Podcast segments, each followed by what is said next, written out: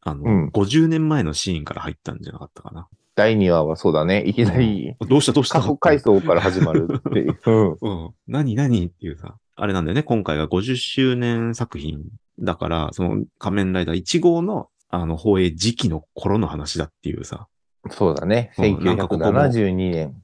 うん。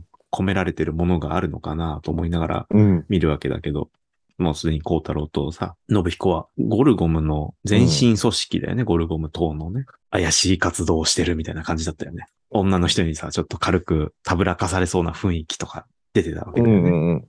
彼らのさ、ゴルゴムっていう名乗ってる、あの、漢字の当て字みたいなやつね。ああ、うん、なんか、おー、おー、なんて思っていいんだろうっていう感 じの。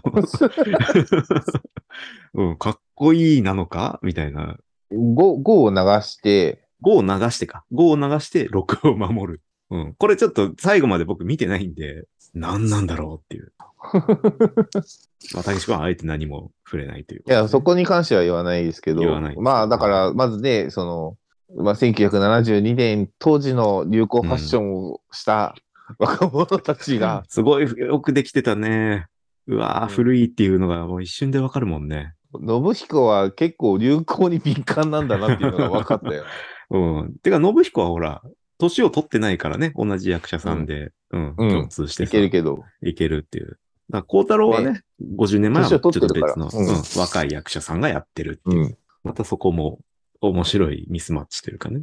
またね、だから若い時の孝太郎をよく見つけてきたなと思ったよ。そういう意味だと、僕らが見てた仮面ライダーブラックのあ南孝太郎。郎っぽさもあるから、ああ、もうね、名前を出せない人ね。うん、いや、出せるけど、出せる出せる出せるうん。ステーキ屋の人ね。そうそうそうう、ん鉄をね。まあそこでね、50年前、あ、ここからスタートしたんだって。だいぶ長い因縁だなってなるよね、やっぱりそこからね。そうそうそうん。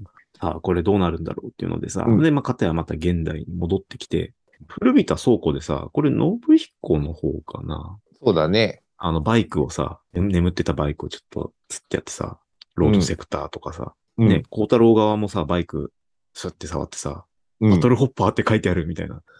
ヘルメットにな。ヘルメットに。バトルホッパーって書いてあるみたいな、書いてある。ちょっとそれ見た時の来る感じあるよ ね。やっぱりこれブラックで間違いないんだ、みたいな。 そうそう。あのバイクの形はそうだっつって。そうそううん、もう全体的に似ても似つかない展開になってきたけど、やっぱりブラックなんだっていうね、うん、つなぎ止められた感じはあったっていうのでね、今回は、えうーん。うん。アネモネ怪人が、はいはい。うん、アネモネ怪人が襲ってくる。妙にエロい。っていう人が出てくるんだけど、まあ、まず、な信彦がね、雑草するわけですうんあーそよう、。脱走したわけだよね。ああいううんキン、あの、キングストーンというか、あれどっちに反応してんだろうね。葵がつけてる石なのか、それと接触したブラックさんの変身に反応してるのか。多分、ブラックさんの変身に反変応したんだ。身に反応しててるんだろうね。だから、うん。若干このシャドウムーン変身あって、こう、脱走すると。ね、あの、気持ち悪いゼリーを、ああ、そうそうそ口かう。ら、そうそう。片っ端からパクってって、 よっぽど大事なね、あれ栄養源なんだよね。 うん。持ってって、まあ、基地から脱出して、うんうんで、はい。あの、まあ、そういう意味だと、孝太郎と、ね、あの、まあ感動の再会を果たすわけですよ。50年ぶりに。うんうんうん。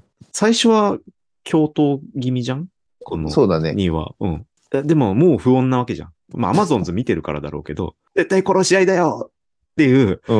あの、不安なまあ視聴そこ者はのね気持ちよね。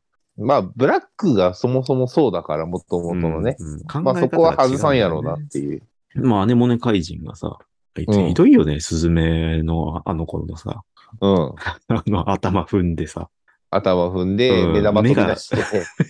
目がちょびっと飛び出るっていうさ、うん、絶対死んだっていうね。うん。だし、うんまあ、そういう意味では、葵ちゃんが住んでたそうだね、家あを、そこのおばさんの家。襲ってを、まあ、もう殺害してるという。うん、またショッキングなさ、まあ、身寄りがこれで完全になくなってしまう感じだよね。で、まあ、ただえね、スズメ怪人はさ、その後、うん。あの、信彦に、はい。あの、 キモい、キモいゼリーをね、無理やり飲まされ、うん、これ多分生き返るんだなっていううん。旅館を残して、これ2話は終わるわけだけどね。うん。またね、あの、パネモテ怪人の倒し方もグロかったよね。グロかったね。真っ二つだったね。いや、ですから、まあ、シャドウムーンが、なんだろうな、すげえかっこよく見えるね。えっ、と、ブラックも一応変身したけど、うん。シャドウムーンが変身をしましたよね。うん、で変身しました。外見がね、ほぼほぼ変わんないんだけど、あの、うん色が違うと。まあまあなんだけど、ブラックは黒い色で、えーシャドウムーンは銀色。同じ形のバッタ怪人。だからやっぱ足合うんだなって思うんだけど、ああ、確シアンだな、だ ね。うん。うんあれはやっぱ衝撃だ。か倒したのがシャドウムーンだよね。 胴体を豪快に引きつい、うんうん引き裂いて、シャドウムーンは年を取ってないっていうところもうん。うん演出として入ってるのかもしれないけど、まあ彼の方が走れるというかね。そうだね。うん。スピード感のある盾、ちうんょっとスタイリッシュな戦い方をしてるよな、という。そうだねからうん。あれ、シャドウムーンの方がかっこいいなって思っちゃったね。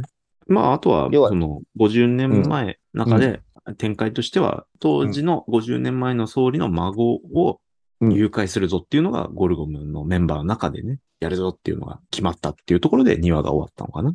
言っても通らないんだったら、力で、まあ暴力で解決するしかないということで、まあ学生団体の過激派うん。のまあね、まあね、当時のしかもね、あの感じなんだろうね。